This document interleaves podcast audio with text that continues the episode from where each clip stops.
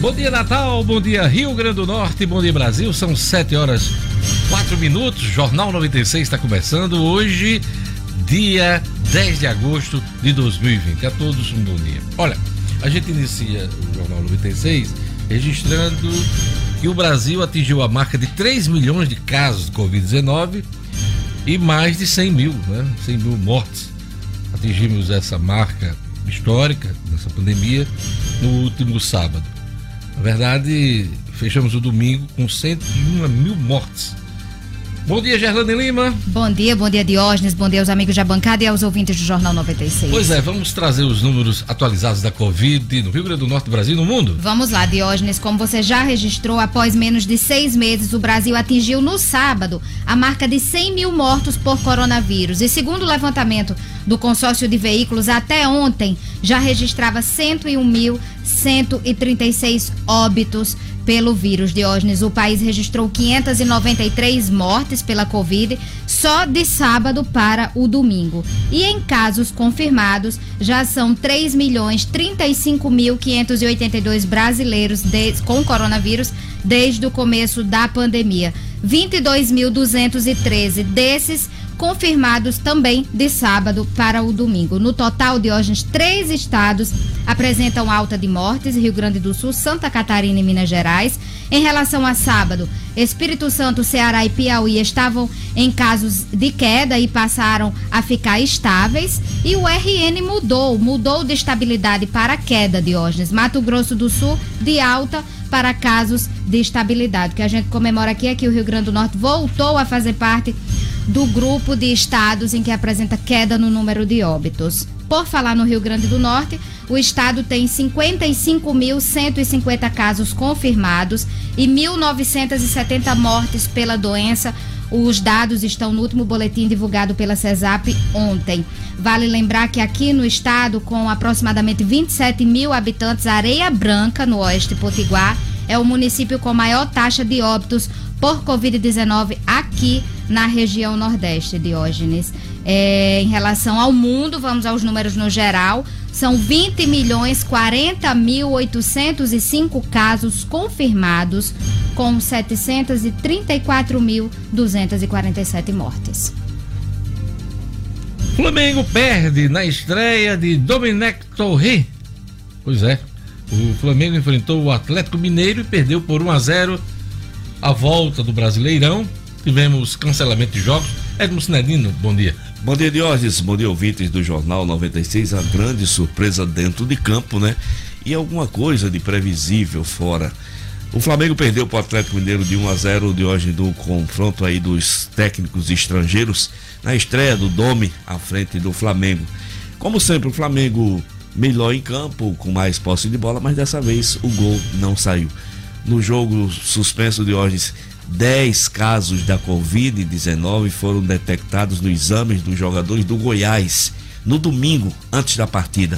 Portanto. Goiás que iria enfrentar, enfrentar o São Paulo. Né? Exatamente, o São Paulo. São Paulo que deslocou até Goiânia, iria jogar no estádio da Serrinha e esse jogo foi suspenso por conta da Covid-19 de hoje. Pois é, daqui a pouquinho o futebol com Edmo Sinedino, trazendo os detalhes dessa primeira rodada, não só da Série A, mas também jogos da Série B e da Série C. Ele vai trazer é, os principais destaques dessa primeira rodada do Brasileirão, que volta em meio à pandemia. Luciano Kleiber, estudo expõe custo do funcionalismo público no país e diferença de remuneração entre carreiras na comparação com o setor privado. Marcos Alexandre, semana terá datas importantes no calendário eleitoral. Na ronda policial, Jackson Damasceno atentado a tiros deixa um homem morto na cidade de Jaçanã. E no Estudo Cidadão, O'Hara Oliveira, governo do estado define prazos para servidores voltarem ao trabalho. Qual o seu destaque no cotidiano, Gerlane? Eleitor com deficiência pode pedir transferência para a sessão especial a partir do próximo dia 25. Daqui a pouquinho, cotidiano com Gerlane Lima. Hoje é dia 10 de agosto, dia de São Lourenço. Dia de São Lourenço mais uma data celebrada na Igreja Católica. Eu queria mandar um abraço para Raíssa Pacheco, da TV Assembleia, que faz aniversário hoje, e um abraço para o Coronel Edson, que também faz aniversário hoje. Lugo Dias, quem quiser participar, qual o telefone da rádio, o WhatsApp da rádio? Bom dia, bom dia para você, Diógenes. Bom dia a todos os ouvintes do Jornal 96. O nosso número, a nossa central, que é o 4005 9696. 4005 9696. Pelo WhatsApp, a sua mensagem através do nosso 99210 9696. 99210 9696. Uma ótima semana para todos vocês. E quem já deu o sinal de vida, Lugo? Um abraço aqui para o Josué, o Josué que está em Nova República. Um abraço também especial aqui para o nosso querido Creso Rabelo, desejando um ótimo começo de semana para todos. Gerlane Lima, quem já tá de butuca é, no YouTube. Uma turma de butuca aqui já, o Nélio Vanderlei, desejando uma boa semana a todos. O Francisco José, lá de São Paulo, acompanhando o Jornal 96. O José Matias da Silva também dizendo que afirma com certeza que esse é o melhor jornal de Natal, Diógenes. E quem tá ligado, o Gilson Mendes também mandando um bom dia a todos. O Auri Dantas e o Edilson Pinheiro aqui, todos já conectados de butuca no YouTube. Pois é, tá começando a semana, semana proveitosa para todos, é o que eu desejo e toda a nossa equipe está desejando também. Vamos a mais destaques da edição de hoje do Jornal 96. Em menos de seis meses, Covid mata mais de 100 mil brasileiros. Governo e Prefeitura inauguram um hospital de campanha em São Gonçalo do Amarante. Natal poderá ter mais de 1.400 candidatos a vereador. Motorista embriagado é preso após colidir em viatura da Polícia Militar. Futebol, STJD suspende em cima da hora a partida da Série A por conta da Covid-19. E Campeonato Potiguar será reiniciado nesta segunda-feira. 7 horas e 11 minutos. E vamos à leitura dos jornais nesta manhã de segunda-feira, dia 10 de agosto. O único que circula na capital agora de manhã é o Agora RN. E o Agora RN traz aqui na manchete principal: o Ministério Público do Rio Grande do Norte investiga a superlotação dos ônibus durante a pandemia. Também é destaque no Agora RN: metade dos brasileiros querem Jair Bolsonaro fora da Previdência, da presidência o destaque do Agora RN. Vereador e pré-candidato estão na mira do Ministério Público do Rio Grande do Norte por entrega de cestas básicas. Nem vacina contra a Covid-19 garante a volta à normalidade, avalia OMS. São os destaques do Agora RN. E vamos aqui para os destaques dos principais jornais do país. O Globo diz aqui na sua manchete principal: governo e cientistas divergem sobre critérios para vacinação. O Ministério Público quer adotar modelo usado contra a gripe, mas proposta é criticada por especialistas. Projeto de lei na Câmara pode decidir quem terá prioridade. Aquilo que a gente levantava semanas atrás, né?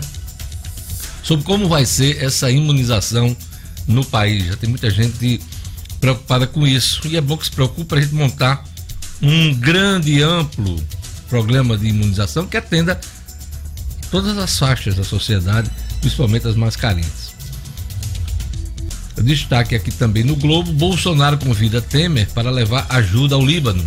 O presidente afirmou ontem que vai enviar alimentos e medicamentos ao Líbano após a explosão que atingiu o porto de Beirute e convidou Michel Temer, descendente de libaneses, para chefiar a missão. Ex-presidente, acusado de corrupção passiva, disse estar honrado, mas precisará de autorização judicial para deixar o país.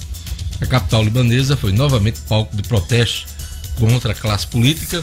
É o que resiste o Globo nesta manhã. Esse avião, com ajuda do Brasil ao Líbano, deve sair na quarta-feira. Estava previsto para hoje, inclusive, esse voo. Mas, por conta dessa indefinição da presença ou não de Michel Temer, ficou para quarta-feira o voo. Então, essa aqui são as manchetes do Globo. A Folha de São Paulo traz aqui, na manchete principal, reforma reduzirá 70 bilhões de reais em benefícios tributários. Substituição de PIS e COFINS por nova contribuição, porém, pode aumentar carga, no caso, a carga tributária. Nem 100 mil mortes mudam fala de Bolsonaro. Um dia após e o país registrar 100 mil vítimas da Covid-19, O presidente Jair Bolsonaro defendeu as ações do governo federal na pandemia, criticou o isolamento social, fez propaganda da cloroquina, lamentou qualquer morte, independente da causa, e acusou a Rede Globo de ter festejado o recorde de óbitos no país. É o que informa aqui a Folha de São Paulo. O Estado de São Paulo, nesta manhã, traz aqui, em sua manchete, 9 mil brasileiros se inscreveram para o desafio humano da vacina. Ideia de injetar coronavírus em voluntários para acelerar teste gera controvérsia. Também é destaque, no Estado de São Paulo, gasto com servidores é 3,5 vezes maior que o da saúde. São os destaques dos jornais nesta manhã de segunda-feira. 7 horas e 15 minutos. E vamos às manchetes das principais revistas semanais do país. Veja! A nova Guerra Fria. A disputa entre Estados Unidos e China se acirra e pode ser vantajosa para o Brasil. Isto é. A tragédia brasileira: 100 mil mortos. Época. O remédio de 12 milhões de reais. O final feliz da saga de uma mãe para salvar a vida de sua filha. Carta Capital. 100 mil oficiais.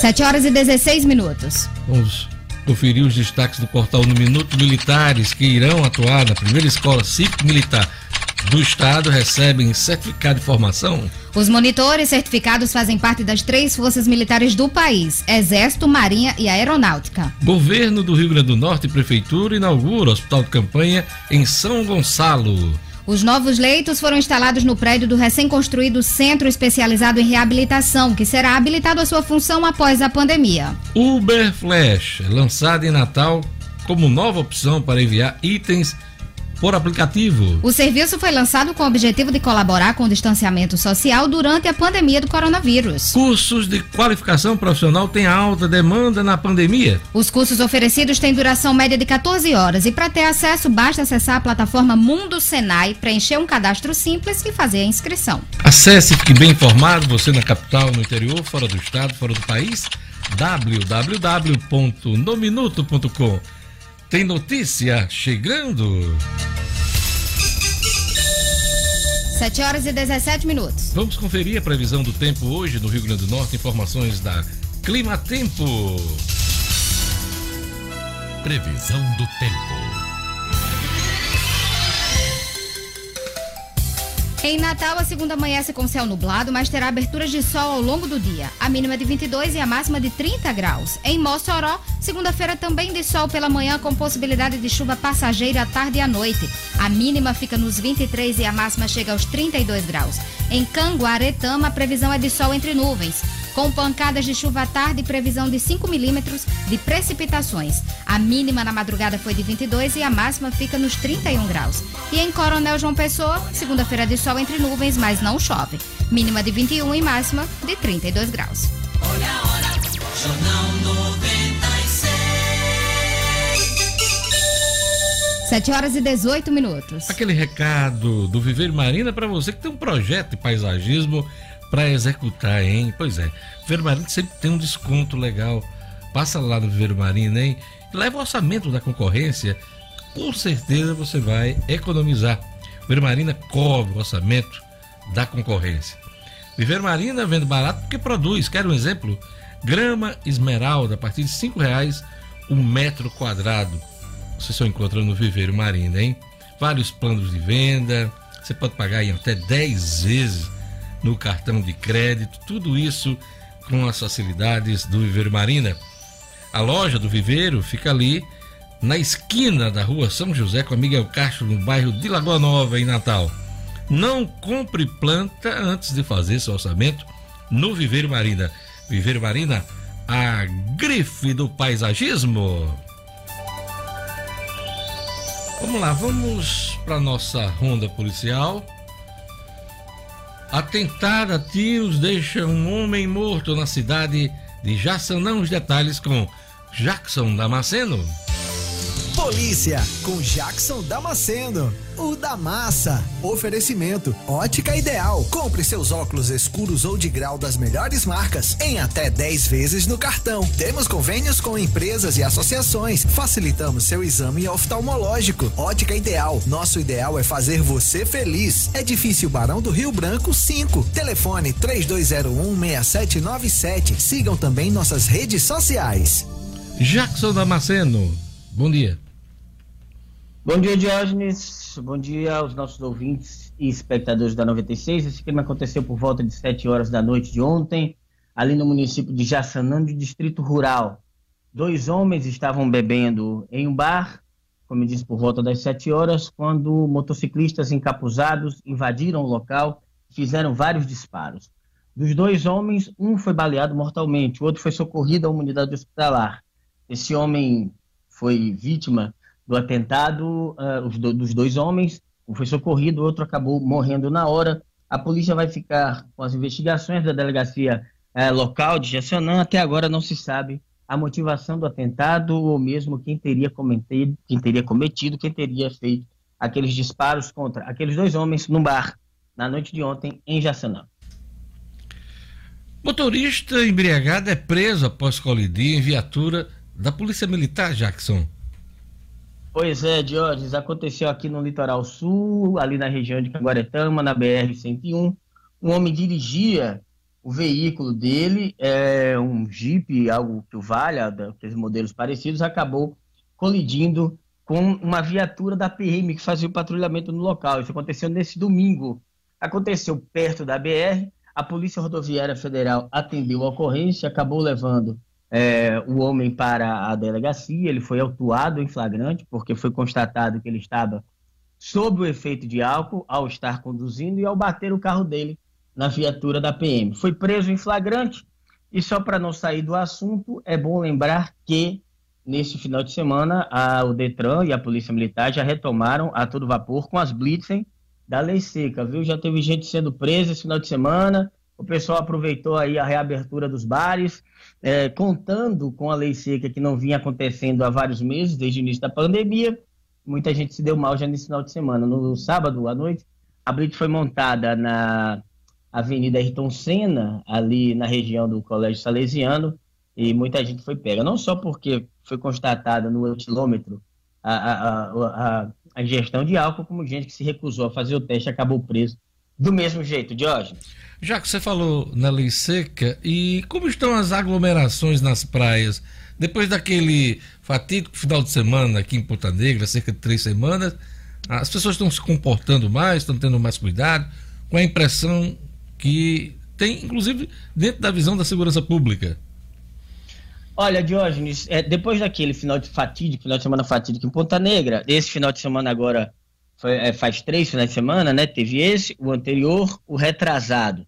É, logo depois que tudo aquilo aconteceu, foi registrado por câmeras de celulares e viralizou, os vídeos viralizaram na internet, a polícia militar se reuniu com praticamente, praticamente não, com todas as, as prefeituras é, litorâneas, é, né, onde sua estrutura tem praia, aqui no Rio Grande do Norte. Desde, desde que isso aconteceu, tem se notado uma melhora. Eu me lembro de ter conversado pessoalmente com o comandante da PM, Coronel Alarico, e ele me falou que a polícia não ia dar mole, já que estava já em acordo com as prefeituras, salvo engano, de 23 cidades que tem praias aqui no Rio Grande do Norte, e desde então a coisa tem melhorado. Nesse final de semana, inclusive, a orla de Ponta Negra foi fechada, né? É, é, e as pessoas não tiveram acesso ali à Avenida Irivan França, que é aquela avenida que fica à beira-mar. A própria medida já valeu bastante, mas como você bem observou, e o sistema de segurança pública também avalia da mesma forma, desde aquele fim de semana, as coisas têm melhorado, apesar de que,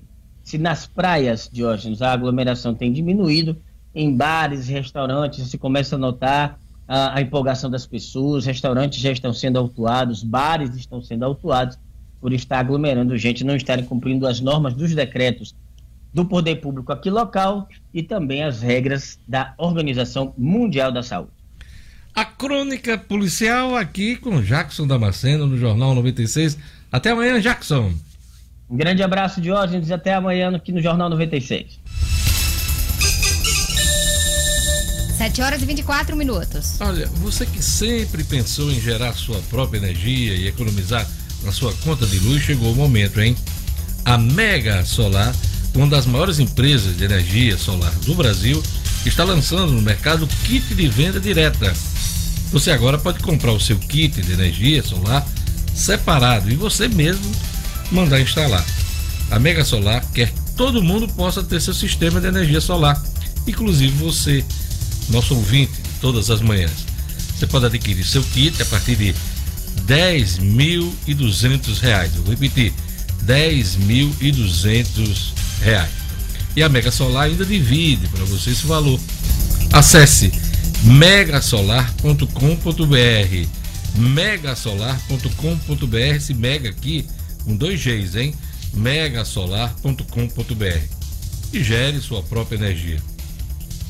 Olha, eleitor com deficiência pode pedir transferência para a sessão especial a partir de 25 de agosto, ainda este mês. Gerlane Lima. Pois é, Diógenes, é quando começa o prazo para o eleitor com deficiência ou mobilidade reduzida apresentar à Justiça Eleitoral esse pedido de transferência para votar em uma sessão especial de sua localidade nas eleições deste ano. As sessões especiais são espaços que são adaptados pela Justiça para oferecer a essa parcela do eleitorado mais acessibilidade, é, comodidade e segurança no momento do voto. Diógenes, o eleitor, nessa situação, poderá encaminhar o pedido à Justiça, à Justiça Eleitoral até o dia 1 de outubro, de acordo com o calendário deste ano. E também tem início no próximo dia 25 o prazo para envio à Justiça Eleitoral da solicitação de transferência de presos provisórios e também adolescentes que cumprem medidas socioeducativas para estabelecimentos com sessões eleitorais instaladas especificamente para esse objetivo. Nessa mesma data, começa o prazo para que militares, policiais federais, policiais rodoviários federais, bombeiros e, além deles, os policiais ferroviários federais, agentes de trânsito e guardas municipais que estiverem de serviço no dia da eleição possam pedir transferência temporária da sessão eleitoral. As chefias desses agentes públicos é que devem encaminhar a listagem à Justiça Eleitoral. Além deles, os juízes, servidores e promotores da Justiça, que são designados para trabalhar no dia de votação, também podem solicitar a partir do dia 25 de agosto a transferência. Em relação aos mesários, finalmente, os mesários e convocados para o apoio logístico nas eleições que vão atuar em local diverso da sessão de origem também podem pedir, a partir do dia 25 de agosto, transferência temporária dessa sessão, desde que esteja localizada no mesmo município. Nesse caso, o prazo para solicitação termina no dia 9 de outubro. Todo acesso a esse calendário da Justiça Eleitoral no portal no minuto.com. Olha, faz tempo que você me escuta falar sobre o Cicobi, Sistema de Cooperativas de Crédito do Brasil, sobre o quão importante é o cooperativismo financeiro. Agora então, mais do que nunca é hora de a gente falar de quem verdadeiramente se preocupa conosco, com os nossos negócios, com a economia local. Quando pensar em escolher qualquer produto ou serviço financeiro, maquineta, boleto bancário, seguro e aplicações, não pense muito. Valorize e use o Cicobi como seu parceiro prioritário. Valorize quem valoriza o que é daqui. Na agência do Cicobi, no Partage Norte Shopping, a gerente é Celiane. No Portugal Center, o gerente é Denivaldo. No Centro de Convivência da UFRN, a gerente é Adeia. E na agência da Bel Cabral, o gerente é o Galiza. Cicobi, não podemos dar as mãos, mas podemos juntos fazer a diferença. Agora vamos para a economia, vamos chamar o Luciano Kleiber. Estudo expõe custo do funcionalismo público no país e diferença de remuneração entre carreiras na comparação com o setor privado. Luciano Kleiber, bom dia. Bom dia, Diógenes. Bom dia aos amigos, bom dia aos ouvintes do Jornal 96. Diógenes, esse estudo foi feito por uma consultoria paulista e foi publicado hoje com exclusividade pelo jornal Estado de São Paulo. E ele mostra que no ano passado, o Brasil gastou com pagamento de salários dos servidores nas três esferas nada mais, nada menos que 928 bilhões de reais, Jorge. Isso é 3,5 vezes o que se gastou, por exemplo, com saúde e o dobro do que se gastou com educação no país. Tá certo? É, é sempre bom a gente destacar que isso aqui não é uma crítica direta aos servidores especificamente e nem está se dizendo aqui que os servidores devam ganhar pouco. Claro que todo servidor, todo profissional precisa ser valorizado. A grande discussão que esses números levantam, na minha opinião, é que sabermos, é que precisamos saber se a máquina pública do Brasil, nas suas três esferas, repito, se ela tem condição de continuar pagando esses valores tão altos. E aí esse mesmo estudo faz um paralelo, eh, traçando aí, eh, dividindo as carreiras do setor privado e do setor público e a média salarial. Veja só, Dionísio, um assistente administrativo no setor privado tem hoje um rendimento mensal em torno de R$ 1.680. No serviço público, esse mesmo servidor recebe R$ 3.359, uma diferença de 82,5%. É, na média, tem vários casos que são citados, é, o auxiliar de enfermagem que ganha 2.100 no setor privado ganha 4.700 no setor público. É, um motorista que ganha 1.900 no setor privado ganha 2.500 no setor público. Mas na média, veja só, na média, o salário médio do servidor no setor privado, do, do profissional no setor privado, é na faixa dos R$ 1.948. No setor público, essa média é de R$ 4.089. É uma diferença, de hoje de quase 110%. Repito, não se está dizendo aqui que os servidores têm que ganhar pouco ou que não devem ser valorizados. Precisa se discutir é por quanto tempo ainda a máquina pública do Brasil su suporta manter estes pagamentos e este nível de comprometimento das suas receitas com o pagamento de servidores. Em se tratando de gasto público, o cenário fica mais dramático, Luciano, quando a gente dá uma olhada nas gratificações, né?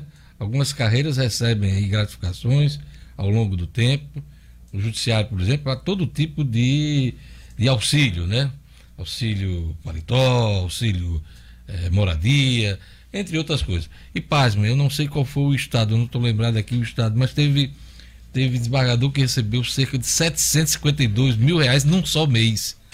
É, o salário dele em torno de 25 mil, mas o restante é, compôs aí um, um, uma montanha, vamos dizer assim, uma montanha de gratificações, Luciano Gleiber. Pois é, e vale ressaltar o seguinte: nesse levantamento que está publicado hoje pelo Jornal Estado de São Paulo, não estão contabilizadas essas gratificações temporárias, né? essas gratificações que aqui e acolá a gente vê aí, tem notícias como essa que você se referiu. No ano passado, aqui no Rio Grande do Norte, a gente teve casos de juízes ou promotores recebendo até 100 mil reais num único mês, graças a valores acumulados de férias, de benefícios, enfim. Então, é como eu estou dizendo, por quanto tempo mais a máquina pública suporta manter esses pagamentos? Essa é a grande pergunta que a sociedade precisa se, se fazer. Você já imaginou, Luciano, que você receber só no mês 752 mil reais? Isso é prêmio de, de Mega Sena, né, Luciano Kleber? Pois é, se você pegar um dinheiro desse aí e aplicar é, numa, numa, numa, aplicação conservadora, de onde você vai receber aí quase 7 mil reais apenas de juros. Isso só num mês, repito. Olha, nova versão da CPMF, o ministro Guedes detesta esse termo CPMF para esse imposto que ele quer criar. Mas a, a nova versão da CPMF seria o quarto imposto mais rentável do governo, Luciano Kleber. Por quê? Pois é, Diogenes, a gente fica, às vezes, né, sem entender o motivo de tanta briga, tanta, tanta é, é, ênfase, tanto empenho do Ministério da Economia em aprovar esta nova CPMF. Como você bem disse, o, o ministro Paulo Guedes chegou até a chamar de idiotas aqueles que usam esse termo, mas eu prefiro me manter entre os idiotas e continuo dizendo que é sim uma nova CPMF. É, e aí, hoje também tem matéria, dessa vez no jornal Valor Econômico, que mostra quais são as maiores arrecadações, quais foram, né, no caso do ano 2019, do governo federal. E aí a maior arrecadação é o imposto de renda, com 442 bilhões de reais no ano passado, as receitas previdenciárias, que aí cabe um adendo, eh, o setor previdenciário, né, ele é deficitário, ele arrecada menos do que o que paga, mas é a segunda maior receita, são também 442, é 442,9 no imposto de renda, 442,7 na receita previdenciária, isso em bilhões no ano passado.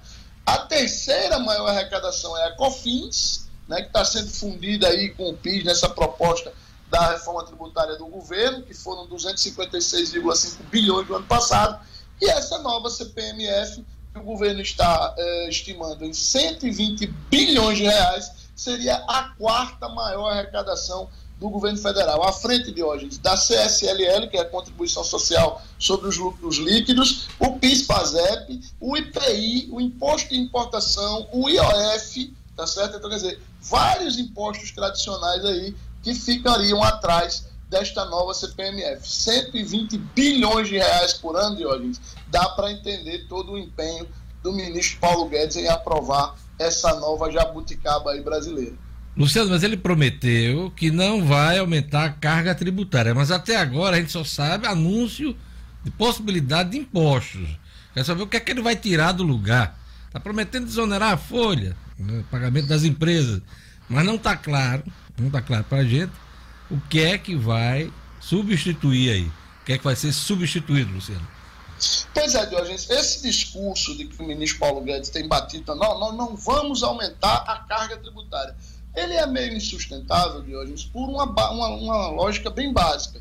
O motivo da criação dessa nova CPMF é para fazer caixa no governo, é fazer com que o governo é, tenha dinheiro para fazer frente, para conseguir fazer frente aos gastos necessários à retomada da economia. Ora, se hoje o governo já tem uma dificuldade de caixa enorme, como é que a gente vai poder acreditar que ele irá fazer frente a esses gastos sem aumentar a sua arrecadação. E não dá para aumentar a arrecadação, Diógenes, sem aumentar a carga tributária. Antes do testemunhal da Unifarma, explica para a gente esse cenário aí, cara. esse cenário de hoje, Diógenes, é a também tradicionalíssima Universidade de Cambridge, na Inglaterra, hum. uma, uma grande, um grande centro do saber, e eu pretendo manter aí essa sequência de grandes centros de informação, de cultura e de inteligência do mundo aqui nos cenários do, da nossa participação no Jornal 96. Vamos lá, vamos falar da Unifarma agora. Vamos lá, Unifarma. Pois é, agora chegou a hora da gente falar de uma rede genuinamente potiguar que está se espalhando pelo Nordeste, presente nos estados da Paraíba, Pernambuco e Rio Grande do Norte, a Unifarma já conta com mais de 650 lojas. São farmácias nos grandes centros, nas pequenas cidades, nos bairros mais centrais e nos mais afastados. Ou seja, sempre onde a gente mais precisa. Portanto, faça como eu e valorize as empresas da nossa terra, até porque são elas que dão emprego ao nosso povo e ajudam a nossa economia. Quando o assunto for a sua saúde, procure a Unifarma, a farmácia amiga. Lá você encontra conforto, atendimento personalizado e preço baixo de verdade. Eu garanto. Unifarma, uma farmácia amiga sempre perto de você. Obrigado, Luciano. A gente vai para um rápido intervalo. Daqui a pouquinho, as notícias da política, do esporte, tem o Estúdio Cidadão e a entrevista com o pré-candidato prefeito Natal, Jean Paul Prato, senador escolhido pelo PT para disputar a Prefeitura de Natal. A gente vai iniciar aqui uma série de entrevistas com os pré-candidatos a prefeito. A gente volta daqui a pouquinho no Jornal 96.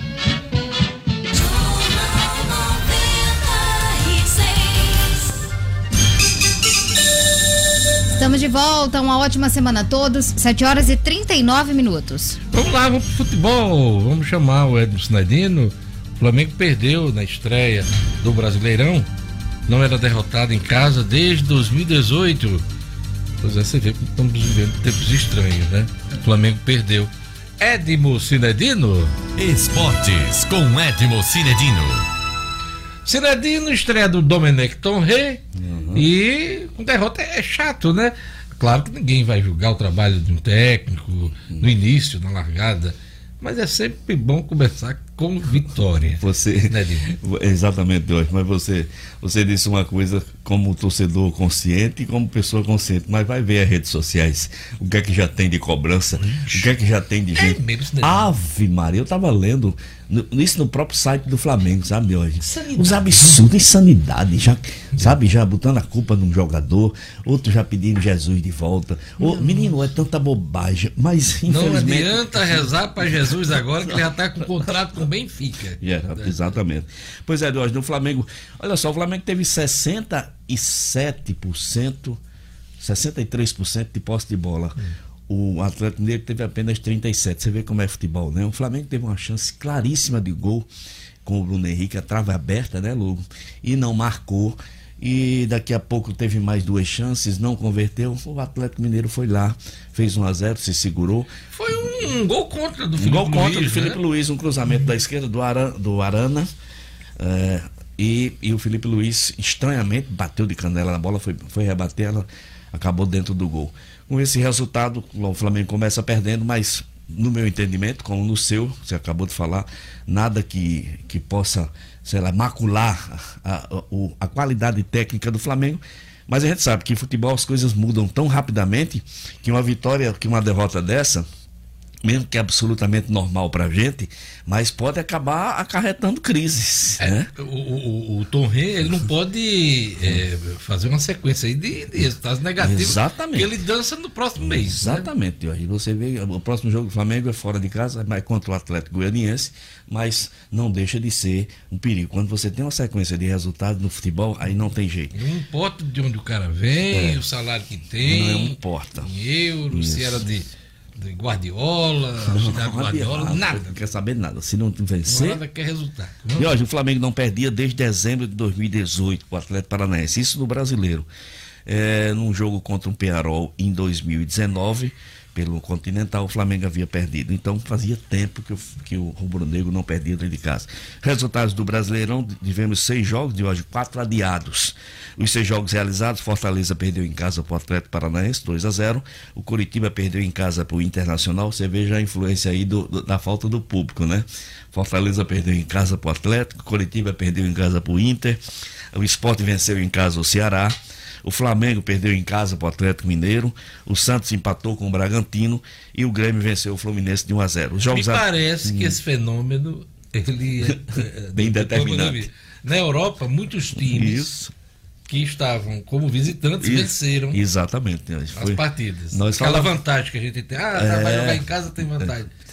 Com essa história de sem torcida, tem vantagem sim. Tem vantagem para quem vem de fora. Para quem vem então, de fora agora tá mudou. Está se verificando é. aqui também Exato. no Brasileirão. Está se ver, verificando. Vamos ver se é uma tendência. Vamos ver no andamento, porque na Europa, como você disse, isso já ficou comprovado nos campeonatos na Liga, no, no, no alemão, enfim, Barcelona, todos. por exemplo. É, é, pois é, perdeu de vezes, casa. Pois é. no retorno. De hoje, os jogos adiados foram Botafogo e Bahia. O Bahia estava disputando o título estadual e acabou sendo campeão. Palmeiras e Vasco, por conta da final, Palmeiras e Corinthians. Corinthians e Atlético Goianiense, a mesma coisa. O jogo Goiás e São Paulo. Tudo isso estava previsto. Só estava pre... previsto é... é Goiás e São Paulo. Só né? não estava previsto Goiás e São Paulo. O São Paulo viajou para Goiânia, é, se hospedou, esperou, entrou em campo, inclusive. De fez aquecimento. Fez o aquecimento. Aí daqui a pouco o árbitro né, comunicou aos jogadores do São Paulo que o jogo havia sido suspenso pelo Superior Tribunal de Justiça Desportiva, porque naquele domingo de manhã os testes da Covid-19 eh, detectaram que 10 jogadores do Goiás estavam contaminados. Eu acompanhei essa polêmica pelo hum. rádio e os, os repórteres estavam reclamando, inclusive, da CBF. Isso. O time do Goiás entrou em contato cedo com a CBF, Isso, com a CBF. pediu adiamento a CBF fez cara de paisagem. Vista grossa. E vista grossa, não, não respondeu, não, não deu nenhuma declaração.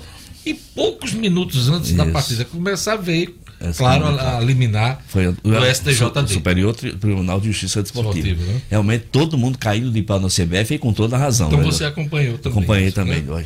Vi inclusive um, depois uns, uns, jornalistas falando na TV, né? Foi caindo de pau mesmo em cima da CBF. Mas é isso, Diógenes. Foi o retrato da, da primeira divisão. Na segunda divisão, que a gente pode destacar aqui, Diógenes, a, a vitória do Cruzeiro, né? Que está pela primeira vez jogando a primeira divisão. É normal. É normal, né? Normal Eh, tivemos a vitória do CSA, nosso representante, re- vitória, vitória do Vitória da Bahia, Havaí. Bom, eh, em Série C também tivemos alguns jogos. Isso o brasileiro, largada nesse final de semana.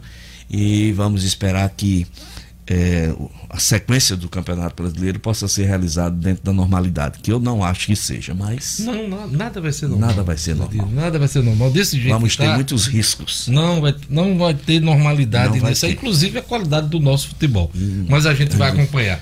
Olha, Campeonato Potiguar será reiniciado hoje, né, Cidadinho? Exato, isso. é- E aí a nossa preocupação maior, né? Hoje de hoje, às 20 horas e 15 minutos, na Arena, Globo e América, América e Globo. O manda do América Futebol Clube. Esse jogo será às 20 horas e 15 minutos. A gente espera que todos os cuidados, todas as testagens sejam feitas e que tudo transcorra, sabe, dentro de segurança para quem está envolvido nessa Eu já tô partida. passando um alquinho aqui. Pois é. Você falou em segurança, eu já tô começando. Esse jogo será transmitido de hoje pela TV FNF, aplicativo Futebol Card, né?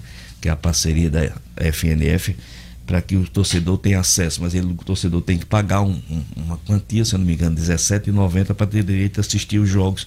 Compra um pacote se quiser. Santa Cruz de ABC será na quarta-feira, na Arena. Palmeiras e Potiguar de Mossoró será na quarta-feira no Nogueirão. Na quinta-feira nós teremos Fosse Luz e Açu eh, no Frasqueirão às 15h30. No sábado as rodadas fecham com Palmeiras e Santa Cruz, no Nazarenão, 15h30, Potiguar e América, 16 horas no Nogueirão, essa semana de futebol aqui no Rio Grande do Norte. Olha, Semana que só está começando, o campeonato estadual reiniciado, Isso. o, o reiniciado hoje, né? E vamos acompanhar aí Vamos. a- o Brasileirão. Obrigado, Sinedino. Valeu, Diógenes, um grande Passou abraço. bem o seu, seu aniversário, Graças- o dia dos tudo em- pais. Tudo em paz. Que coisa boa, Foi, hein? foi tudo muito bom, graças a Deus. Também, tudo tranquilo, meus meninos bem Que com a bom. gente. Foi bom demais. Obrigado, Sinedino. Até amanhã, Diógenes. Um abraço a todos. 7 horas e 46 minutos. Olha, com a banda líder em ultra velocidade, é claro, você estuda, trabalha, curte muito conteúdo. Aproveite 240 mega com Wi-Fi Plus por apenas R$ 99,99 por mês no combo multi. Assine sem sair de casa. Ligue agora mesmo. 3346 3000 3346 3000 ou telefone também 99986 9302 99986 9302 Consulte as condições de aquisição, deixe o sol entrar. Claro. Olha, um abraço pro Gilmar Barbosa, um abraço também pro Fagner Fraguinho, acompanhando o Jornal 96, a Isabela Silva, Nilson Pereira, um abraço também. Aliás, é Nailson Pereira. Nailson está perguntando, você não precisa usar máscara? Eu expliquei na semana passada, está aqui num ambiente controlado. A máscara atrapalha quem usa óculos. E a gente tá tudo ok aqui. Quando a gente sai, não, no estúdio, a gente vai pra rua, ah, a gente tá usando máscara, mas aqui é um ambiente controlado. A exemplo do que a gente acompanha nas principais TVs do país, né? Então quem tá na rua usa máscara. Quem tá aqui no estúdio, ambiente controlado, com menos jeito, a gente pode. Tá todo mundo aqui numa distância de um metro e meio, dois. Enfim. Valeu, Nailson. Obrigado por sua preocupação com a gente aqui. Lugo Dias, quem tá acompanhando pelo WhatsApp?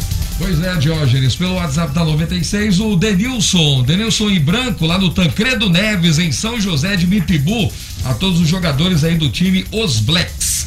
Abraço para Alana pra Patrícia, Ereópolis, Renilson, que é motorista da Secretaria de Saúde lá em Ceará-Mirim, e o nosso motorista por aplicativo Patati, também na sintonia. Olha, a Caixa acredita saque emergencial do FGTS para nascidos em julho, hein? Pois é, calendário foi mantido, apesar da medida provisória ter expirado. Então, Caixa acredita saque emergencial do FGTS para nascidos em julho. Calendário mantido, Gerlane Lima. Vamos agora chamar ao Raro Oliveira. O governo do estado define prazos para servidores voltarem ao trabalho presencial. O'Hara Oliveira, no Estúdio Cidadão. Estúdio Cidadão, com O'Hara Oliveira. Muito bom dia a todos, um excelente início de semana e eu destaco uma informação de interesse dos servidores estaduais. É que uma portaria publicada no último sábado estabeleceu um plano de retomada das atividades presenciais dos órgãos da administração direta e indireta do governo do Rio Grande do Norte nas próximas semanas. De acordo com o cronograma, a partir do dia 17 de agosto, voltam ao trabalho presencial os servidores que têm até 50 anos de idade. Em 31 de agosto, os servidores com idades entre 51 e 59 anos retomam a jornada de trabalho nas repartições. Já os servidores dos grupos de risco ou que convivem com pessoas do grupo de risco para a Covid-19 deverão permanecer em trabalho remoto. O governo estima que mais de 16 mil servidores públicos estaduais das áreas administrativas voltarão à jornada de trabalho presencial dentro desse plano. Como a gente já noticiou aqui no Jornal 96, os servidores comissionados já voltaram ao trabalho desde a semana passada. Não estão incluídos aí os servidores da educação, que vão obedecer um cronograma próprio da Secretaria Estadual de Educação, e também não inclui os servidores da saúde, segurança e da Secretaria de Administração, já que eles não paralisaram as atividades em função da pandemia. A elaboração do plano foi acompanhada pelo Comitê Científico do Rio Grande do Norte, criado aí para lidar com a pandemia da Covid-19. Também participaram da elaboração representantes da UFRN, da UERN e da Rede Estadual de Gestão de Pessoas. Claro, o retorno também está condicionado à observação de alguns indicadores, como, por exemplo, a taxa de ocupação dos leitos abaixo de 80%. É isso, O'Hara, para o Jornal 96. Jornal 7 horas e 51 minutos. Olha, confesso que não joguei na Mega Sena e o prêmio acumulou. Ninguém acertou as seis dezenas do concurso 2.287 da Mega Sena. O sorteio foi realizado no sábado, no espaço Loterias Caixa, no terminal rodoviário Tietê, em São Paulo, né? Então vamos lá. Vamos para as dezenas sorteadas, Gerlane. Vamos lá. 02 04 06 29 41 e 56. Arrisco dizer que essa sequência 02, 04 e 06 derrubou todo mundo. É. Né? Difícil. Vamos lá, vamos repetir. Vamos lá. 02 04 06 29 41 e 56. Aquina, vamos lá. A Quina teve 45 acertadores, cada um vai receber 45.775 reais. E a quadra teve 3.261 apostas vencedoras, cada uma vai levar em média 900 reais. Próximo concurso será amanhã, terça-feira. Prêmio estimado 11 milhões de reais. Então não vai ser na quarta, vai ser amanhã o próximo concurso da Mega Sena e a gente vai acompanhar. Vamos chamar agora o Marcos Alexandre. Marcos Alexandre com a crônica política. Natal poderá ter, pasmem, 1.400 candidatos a vereador. Bom dia, Marcos Alexandre. Bom dia, Diógenes. Bom dia aos ouvintes e amigos do Jornal 96. Pois é, Diógenes, cada eleição tem uma novidade, né? E a deste ano, na eleição para vereador, vai ter aí a proibição de formação de coligações né? E aí, nesse aspecto, vai mexer aí na possibilidade de, no, de quantidade de candidatos. Né? Sem coligações, cada partido pode lançar sua nominata para a Câmara de Vereadores com até 44 candidatos. Ou seja, cada partido pode ter 44 candidatos a vereador. Como são 33 partidos registrados, multiplica-se esse número aí pelos 44, 33 vezes 44, e chega-se aqui em Natal, por exemplo, a mil a possibilidade de, de os partidos lançarem 1.452 postulantes a uma das 29 cadeiras da Câmara Municipal. Né, esse número, essa fórmula tem relação exatamente com a quantidade de vereadores que Natal possui, né, que são os 29. É, antes antes da, da recente reforma política, da última reforma política, cada coligação podia lançar para vereadores até 200% acima da quantidade de cadeiras legislativas. Né? E com essa, com essa mudança, com a mudança da reforma política, a, essa fórmula mudou. Passou a ser de 150% por partido, não mais por coligação, porque as coligações estão proibidas. Então, chega-se a esse resultado de cada partido poder lançar 44 candidatos. Isso sem, sem poder descuidar, Diógenes e ouvintes, da, das cotas de gênero. Né? Cada partido precisa reservar aí 30% das vagas de suas nominatas para candidaturas de mulheres e destinar 5% do fundo eleitoral para financiar a campanha delas. Candidatos, e nesse, nesse contexto, vão ter que se desdobrar cada vez mais para fazer sua mensagem chegar ao eleitorado. A dificuldade que aumenta em tempos de pandemia. O certo, de olhos e ouvintes, é que os 560 mil eleitores natalenses não vão poder reclamar de falta de opção e poderão verificar na prática a relação entre quantidade e qualidade dos candidatos. Pois é, quantidade. Qualidade às vezes é garantida em Marcos Alexandre. Marcos, além da, do espírito público, né, a vontade de servir a população, tem essa necessidade dos partidos, né? Porque sem coligação é preciso fazer fazer voto, juntar voto para poder garantir as vagas na Câmara Municipal, né? Pois é, e, é uma equação que às vezes não fecha, os partidos têm alguma dificuldade, tem essa questão da cota de gêneros que precisa ser respeitada, ser obedecida, é uma regra da legislação eleitoral, então os partidos precisam aí e estão quebrando a cabeça, digamos assim, para fechar suas nominatas. Marcos, vamos aqui, nós temos uma semana que começa hoje, que tem várias datas importantes no calendário eleitoral, lembra pra gente? É, Diógenes, amanhã já tem uma. Amanhã é o prazo em que apresentadores, comunicadores que tenham programas em rádio e TV precisam se afastar caso queiram ser candidatos. Né? Ah, por isso que Luiz Albi hoje estava muito emocionado hoje no último programa que ele apresenta antes da campanha. Ele que é candidato à reeleição. Saiu aqui do estúdio aqui com lágrima nos olhos. Pois é, Luiz Almi, que é vereador, vai concorrer à reeleição, certamente então, hoje ele já se despediu dos ouvintes no seu programa Povo no Rádio, aqui no, no, na 96 FM. E a partir de amanhã, ele e quem mais estiver na condição em que ele está de pretender lançar uma candidatura e, e, e, possuir alguma coluna ou apresentação mesmo de algum programa na TV ou no rádio, precisa se afastar. Essa já é uma data importante de hoje. Na, no próximo sábado, já teremos outra data importante, que é a, a, o prazo de desincompatibilização de servidores públicos que queiram, que queiram se, se candidatar. Um secretário de Estado, por exemplo, um secretário de município, vão precisar deixar seus cargos até sexta-feira para ficarem habilitados a, a disputar o pleito eleitoral de novembro. Né? Esses gente... servidores públicos, não apenas da, da administração municipal, também estadual e federal, né, Marcos? Sim, sim, sim, sim, sim. Quem for, quem for candidato este ano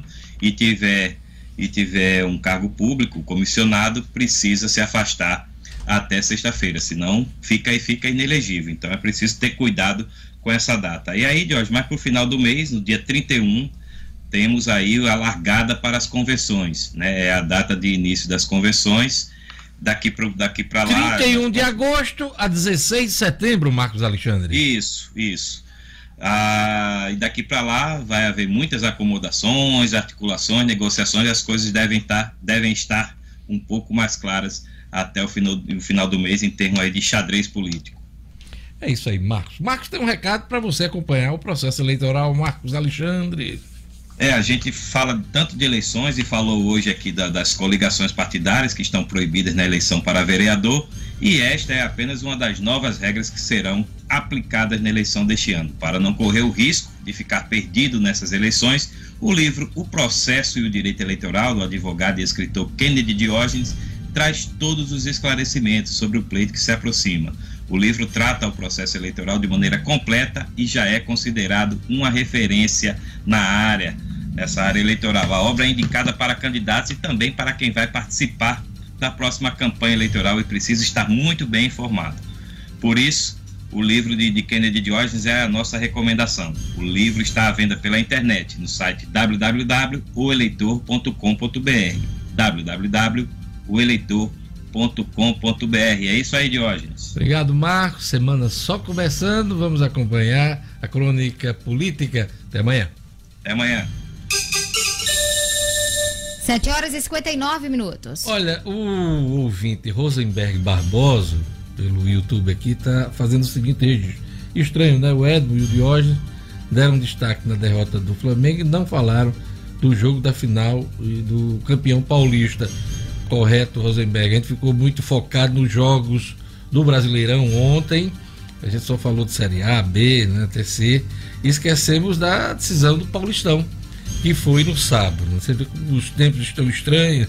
A gente acaba esquecendo de uma partida tão importante como essa no Allianz Parque, né, lá em São Paulo, em São Paulo.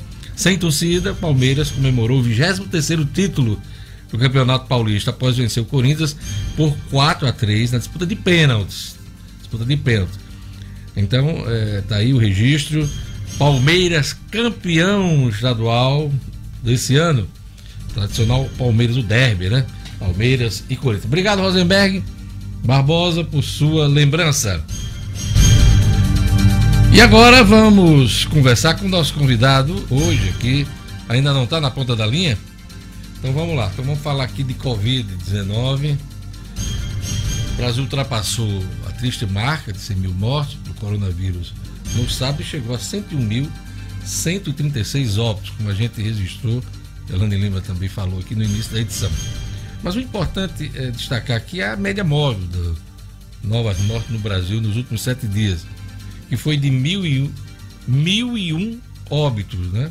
Uma variação de menos 6% em relação aos dados registrados em 14 dias. É uma estabilidade, mas num patamar alto, né? De mortes. No total, três estados apresentaram alta de mortes nesse final de semana: Rio Grande do Sul, Santa Catarina e Minas Gerais. Estabilidade, Gerlane, quem é que apresentou estabilidade? No caso de estabilidade, Diógenes, Espírito Santo, Ceará e Piauí, que estavam com casos em queda e passaram a ficar estáveis. E o RN passou da estabilidade para queda, Diógenes, aqui no Rio importante, Grande. Importante, né? A Muito gente, importante. A gente estava em queda, foi para estabilidade e teve Subiu. alta desceu para estabilidade e agora apresenta queda, né? Queda, Diógenes. O que chamou a atenção esse final de semana foi para a região de Areia Branca, ali no oeste Potiguar, que é o município com maior taxa de óbitos por Covid-19 no Nordeste. Foram 49 óbitos desde o início da pandemia, o que resulta em um índice de 176,4 mortes por 100 mil habitantes. E aí, segundo o levantamento que é feito pelo G1, com base nos dados do Ministério da Saúde, a cidade está em quarto lugar entre todas as cidades do Brasil. Em média, o país tem 47 mortes por 100 mil habitantes. E embora não aponte uma causa específica para essa alta incidência de mortes, as autoridades daqui do Rio Grande do Norte convergem para uma possível explicação para o alto nível de contaminação aliada às atividades econômicas lá no município que foram consideradas essenciais e não pararam, Diógenes. As atividades não pararam e o que atrai pessoas na região de várias partes do país pelo menos essa é uma linha de, de, direcionamento aí por parte das autoridades aqui do Rio Grande do Norte. Então, Areia Branca aí é o município com maior taxa de óbitos na região Nordeste. Obrigado, Gerlane. Olha, quem já está conectado aqui e vai conceder entrevista agora, o Jornal 96, é o senador Jean Paul Prats, do PT.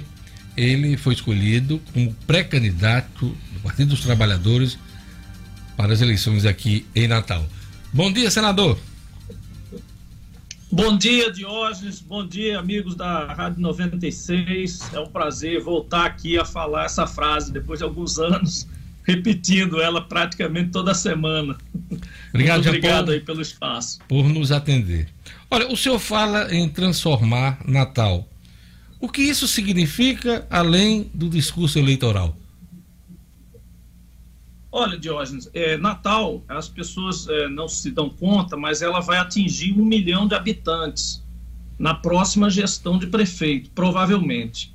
É, por, por que, que a gente não se dá conta disso? Porque Natal está conurbada, está né, tá conjuntada com outras cidades vizinhas e todos, claro, imaginam, e é, e é bom que seja assim, que a gente planeja a região metropolitana como um todo.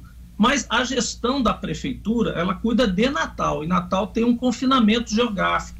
Natal não tem mais espaço, por exemplo, para você ter um distrito industrial novo, ampliado, grande. Natal não tem como desenvolver atividade industrial, né? E isso não é ruim. Natal preserva 40% da sua área em área ambiental, em parques, em área de natureza. Isso garante qualidade de vida para a cidade, ar puro, água limpa, é, espaços abertos, enfim.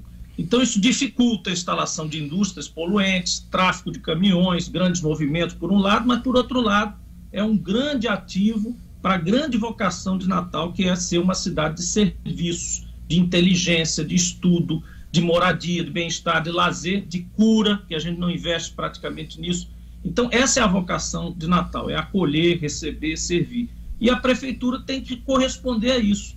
Ela tem que também ter é, gestão e principalmente serviços e políticas públicas de qualidade para que as pessoas sejam a atenção e o ambiente urbano e ambiental em geral faça esse acolhimento em conjunto. Acho que é isso que é transformar Natal, transformar Natal numa cidade é, acolhedora, inclusiva e integrada. A gente vai falar um pouco mais sobre isso, mas a cidade é uma cidade partida também.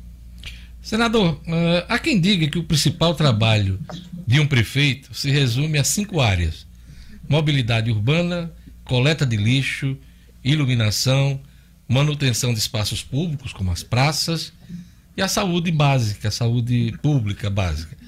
O senhor vai eleger alguma prioridade?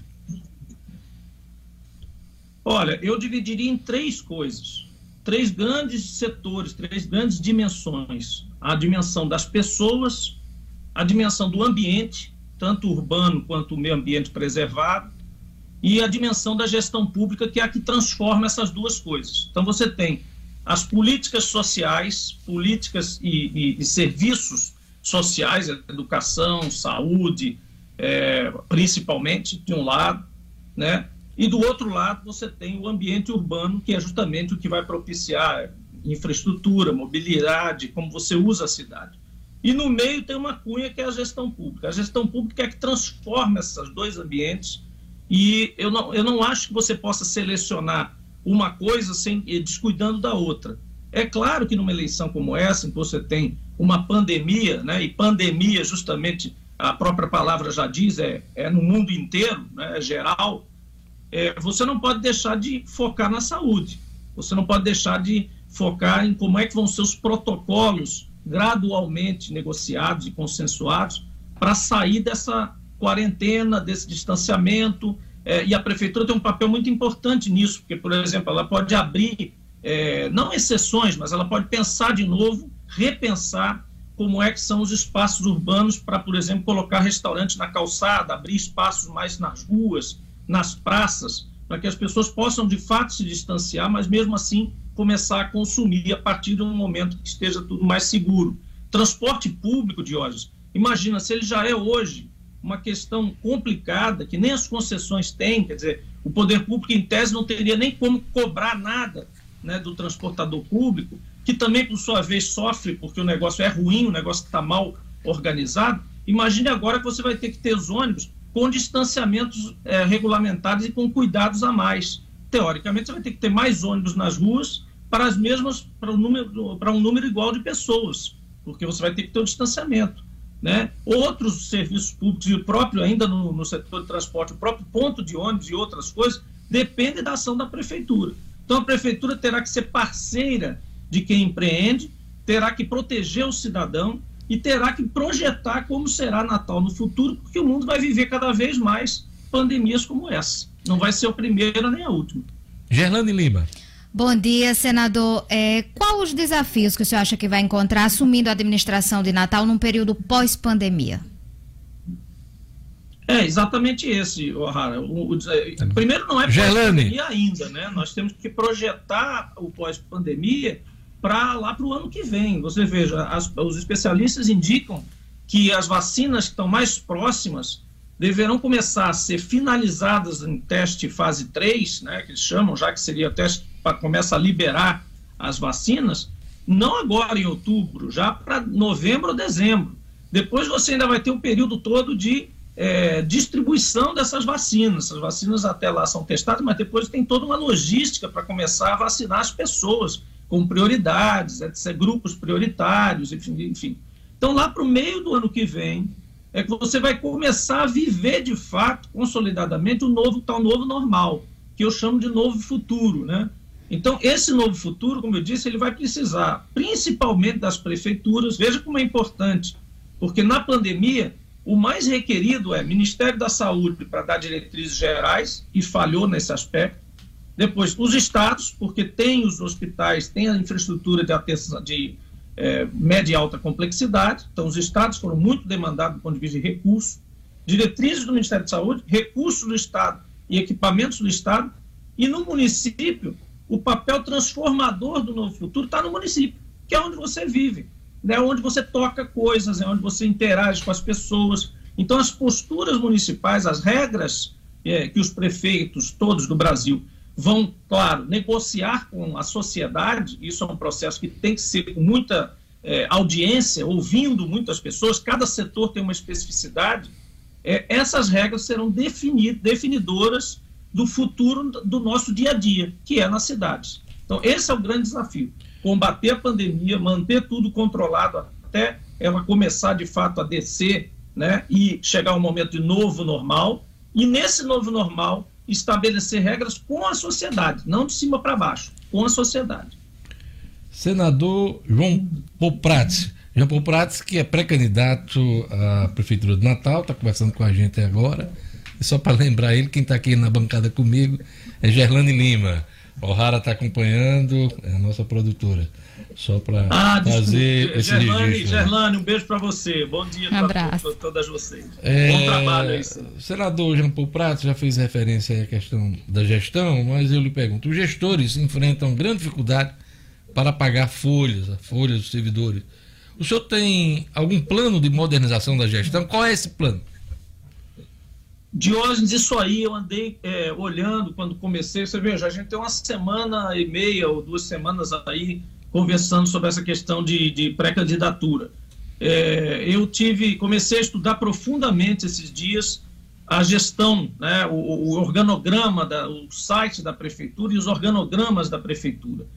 Meu amigo, é uma confusão tão grande que você tem secretarias que são sobrepostas, tem funções que uma faz e a outra faz. Tem funções que na própria estrutura da secretaria está escrito que ela tem que interagir com mais três ou quatro secretarias para poder agir. Então a impressão que eu tenho, que não é necessariamente culpando ninguém, é que a estrutura da prefeitura ela foi se movendo ao longo da história e ela foi sendo, como tudo na política, foi sendo adaptada a pessoas e não a cargos e funções. Então era aquele negócio, traz a área de a função tal para essa secretaria, porque fulaninho sabe desse assunto, gosta desse assunto. Ah, esse aqui o político pediu para ser tocado por um outro cara. Aí as secretarias começam a trocar de funções e se misturar de uma forma que não tem jeito. Se alguém assumir, quiser fazer uma gestão coerente, organizada, vai ter que dar uma geral no organograma e na estrutura de gestão do município. E isso pode parecer que não ajuda, mas ajuda muito porque nessa questão da folha que você falou, evidentemente que você não vai poder sair demitindo ninguém, nem é a intenção, mas você, se você reorganizar as pessoas em equipes coerentes, com funções definidas, metas, né? Elas sabendo o que elas estão fazendo, para que elas estão ali, o que elas precisam fazer e atender em relação ao público, aquelas que tocam o público e as que são internas, no que elas devem fazer no dia a dia, meu dia tem que acabar, eu tenho que ter contribuído um pouquinho mais para essa meta aqui da cidade. Se elas souberem isso, elas, a, gente consegue eficientizar a folha do ponto de vista de que todos vão de fato trabalhar, todos vão de fato é, saber o que estão fazendo. Muita gente hoje, servidores estão nos ouvindo, com certeza sabem disso, sentem isso, isso não é culpa deles, chegam no trabalho e não sabem o que fazer. Chegam lá e dizem, o que, que eu estou fazendo aqui? Eu vim aqui, bati meu ponto, estou aqui e tal, mas que, que essa nossa secretaria faz mesmo? O que, que o meu departamento faz? Ele não sabe mais. Porque realmente é muito confusa a estrutura da prefeitura. Eu fiquei espantado, eu não pensava que era tão confuso. E olha que eu trabalhei no programa de governo do, do, do Estado duas vezes, em duas campanhas, a campanha de Robson, depois na campanha de Fátima, e a gente revisou é, o organograma do Estado várias vezes, tem muitos problemas, mas o da prefeitura é inigualável, é muito confuso. Gelane Lima. Senador, o senhor foi escolhido recentemente pelo partido como pré-candidato a prefeito. Já pensou como vai construir a chapa? Quem será o vice? Como é que estão as conversas em torno desse assunto? E eu complemento essa pergunta da, da Gerlane. O senhor não é um petista histórico, Como é que vai reunir a militância e as principais lideranças do PT em torno do seu nome?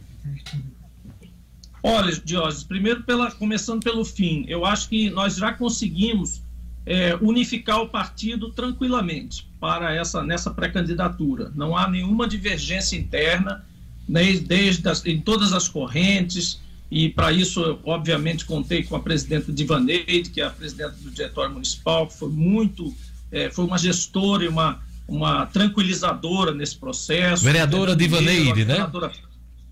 Hum? Vereadora Divaneide.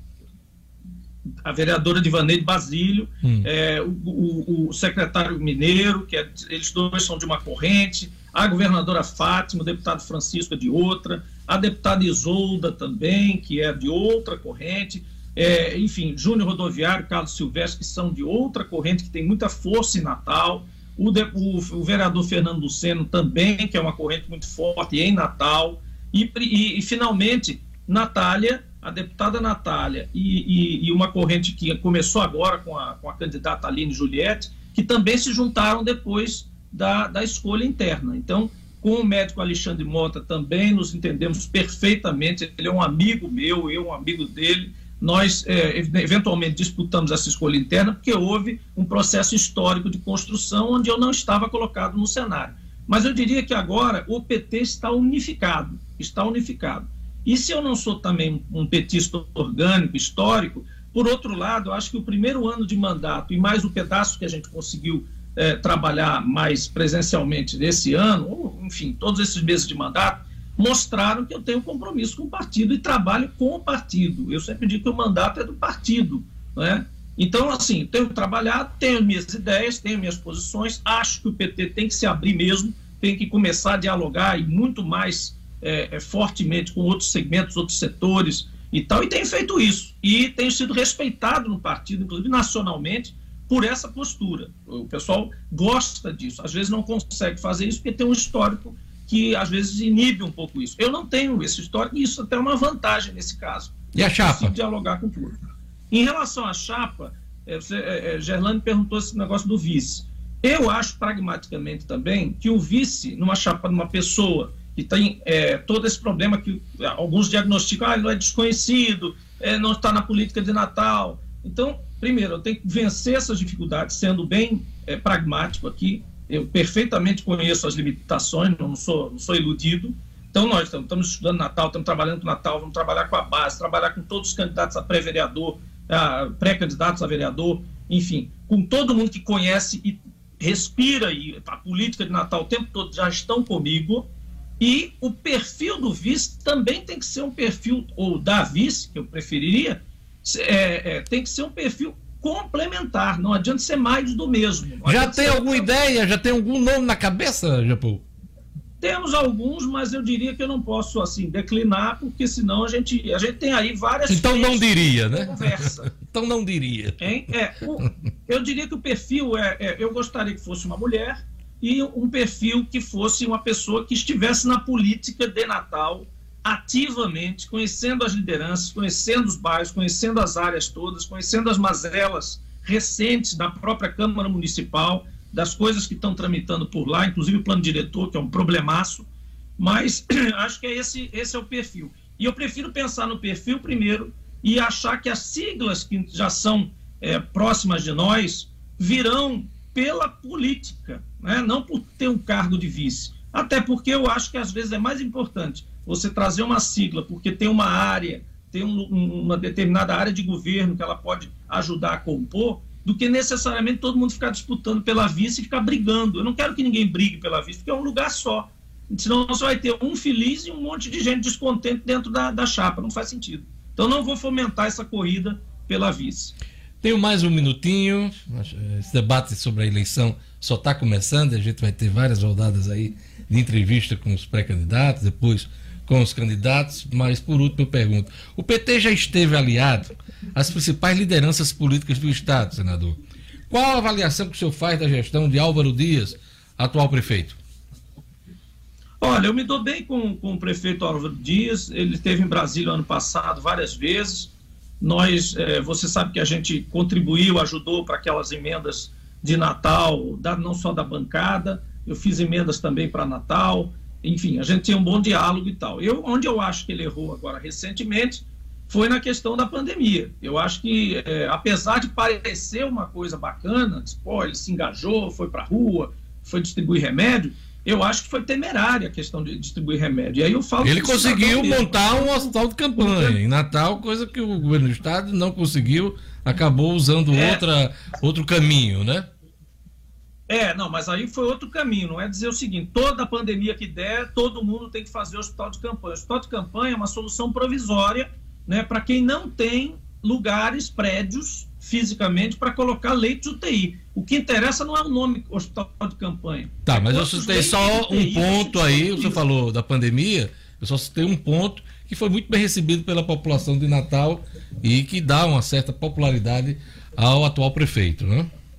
Pois é, mas é temerário, porque veja, pode parecer uma coisa mais pirotécnica, mais bacana, mas, por exemplo, houve duas atitudes. A primeira foi uma testagem na Arena das Dunas, com as pessoas indo de carro para lá, principalmente senhorinhas, pessoas mais idosas e tal, porque teoricamente era um grupo mais de risco. No começo, a gente tinha pouca informação ainda sobre, sobre a, pandemia, e, e depois aquele, aqueles testes simplesmente não deram em nada. Foi só uma ação num domingo, atendeu meia dúzia de pessoas, sei lá, assim, comparando com a população da cidade, e o certo na Alemanha, nos lugares onde fez testagem desse tipo, seria monitorar e acompanhar essas pessoas depois. O teste não é só para o cara comemorar e sair dali para a feira ou para o shopping, né? A mesma coisa com a ivermectina. Eu nem tenho nada contra experimentar é, medicamentos. Agora, todo mundo sabe que esses medicamentos são para é tratamento precoce, ou seja, você tem os sintomas, começa a tomar para ter, eventualmente, que isso também não é comprovado ainda, ter menos sintomas. Mas, enfim, quer tomar, toma, o médico deu, ok. O problema é quando um prefeito médico vai para a televisão e diz: este remédio é preventivo. Isso significa, Diógenes, que você, se você for lá no ginásio do prefeito receber as duas é, do prefeito, você tem a impressão, e isso não é explicado direito, claro, que você pode sair dali e ir para a Feira do Alecrim numa boa, que você está blindado contra o vírus. E não existe blindagem contra o vírus. Então, isso eu considerei um pouco irresponsável, né? E é, em medicina isso é até crime. Então, é, isso eu acho que a gente tem que pensar bem, não festejar uma coisa dessa sem é, lembrar dos, dos, de fato do, da gravidade que isso pode ter. Imagine que depois de não ter de testada devidamente, esse remédio se comprove como não eficaz preventivamente, como não é de fato. Ele é, talvez seja eficaz, dizem que ele é eficaz após os sintomas para tratamento precoce. Mas preventivo, claro que ele não é. Se fosse, meus amigos, você acha que lá em Nova York e lá na, na, na China, lá na França e na Itália, onde morreram milhares de pessoas, não tinha fila de prefeitos fazendo é, distribuição de remédio esse ou daquele? Então, assim, Natal não descobriu a cura do, do vírus, isso pelo amor de Deus. Então, isso que eu achei temerário. Já o governo do Estado, é, eu acho que partiu para uma coisa mais responsável, foi atacar a questão da estrutura, independente de hospital de campanha, que é, um, como eu disse, é um acampamento, né? são hoje 529 novos leitos. Né? É muita coisa. E em várias regiões do Estado, com uma diferença. Esses leitos ficam nos hospitais onde eles estão. Não é um acampamento montado. Eles vão ficar lá. Claro que alguns depois vão fechar porque não vão ser usados todos os dias e isso custa muito caro a manter. Mas vão ficar lá, dormentes, arrumadinhos, para serem ligados na hora que for necessário. Obrigado. Então, acho que é muito mais construtivo isso aí. Obrigado, senador Jean Paul Prats, do PT, pré-candidato do PT às eleições de Natal. Obrigado por sua participação no nosso programa. Eu que agradeço, Jorge. Muito obrigado. Bom trabalho para vocês, para a Gerlane e para o Rara também. Eu queria agradecer a audiência de todos e agradecer a Gerlane, ao Rara, Edmo Sinedino, Luciano Kleiber, Marcos Alexandre, Hugo Dias, Kleber, a todos que colaboraram com essa edição do Jornal 96. Temos todos uma boa semana. Vem aí, Padre Francisco Fernandes, com fé na vida. Eu volto amanhã com o Jornal 96. Até amanhã. Tchau, tchau.